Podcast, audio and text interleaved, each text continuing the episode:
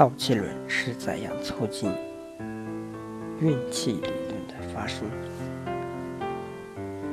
道家是春秋战国时期主要学术流派之一，自老子以后分化为多个学术流派，其中以庄子为代表的道论和以管子为代表的气论是其中最具影响力的两大派水。战国后期，黄老新道家，这便是道气论的由来，形成于东汉的《黄帝内经·运气七篇大论》，全面继承和运用了道气论的观点，构建其运气理论。首先，在气是天地万物生成、演化本源的思想指导下，认为五运和六气及其变化规律。都是存在于天地间的气运动变化的结果。指出，在天为气，在地成形，形气相感而生万物也。太虚渺坤，张极化元，万物滋始，五运中天，布气真灵，如同坤元，九星玄朗。七占周旋，日阴、日阳、日柔、日刚，悠闲继位，寒暑张弛，生生化化，品物显彰。这个富有生机、不断运化的宇宙，在其演化的过程中，产生了气、真、元物质本源，进一步演化为。阴气和阳气在阴阳二气的相互作用下，产生了九星、七曜、天地、万物。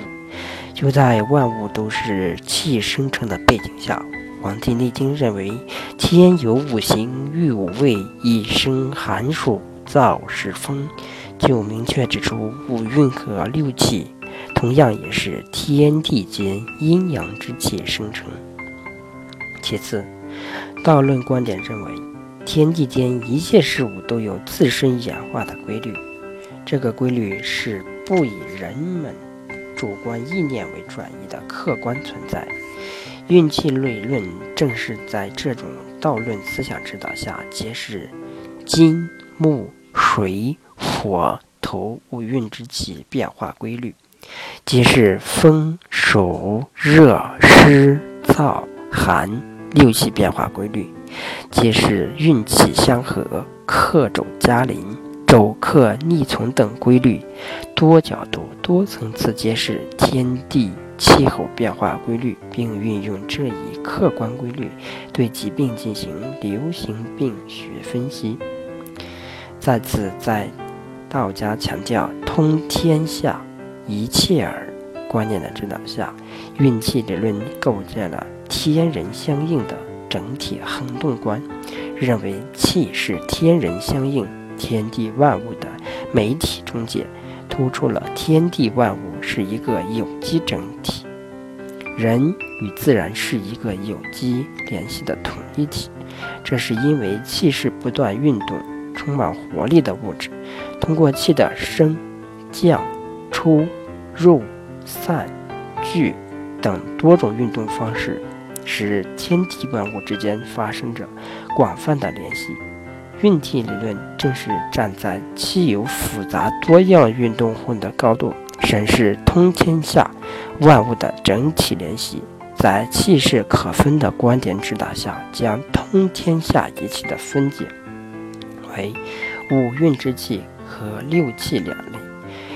运用五运之气和六气运动。变化的规律，解释天地间复杂多样的物质运动形式，以此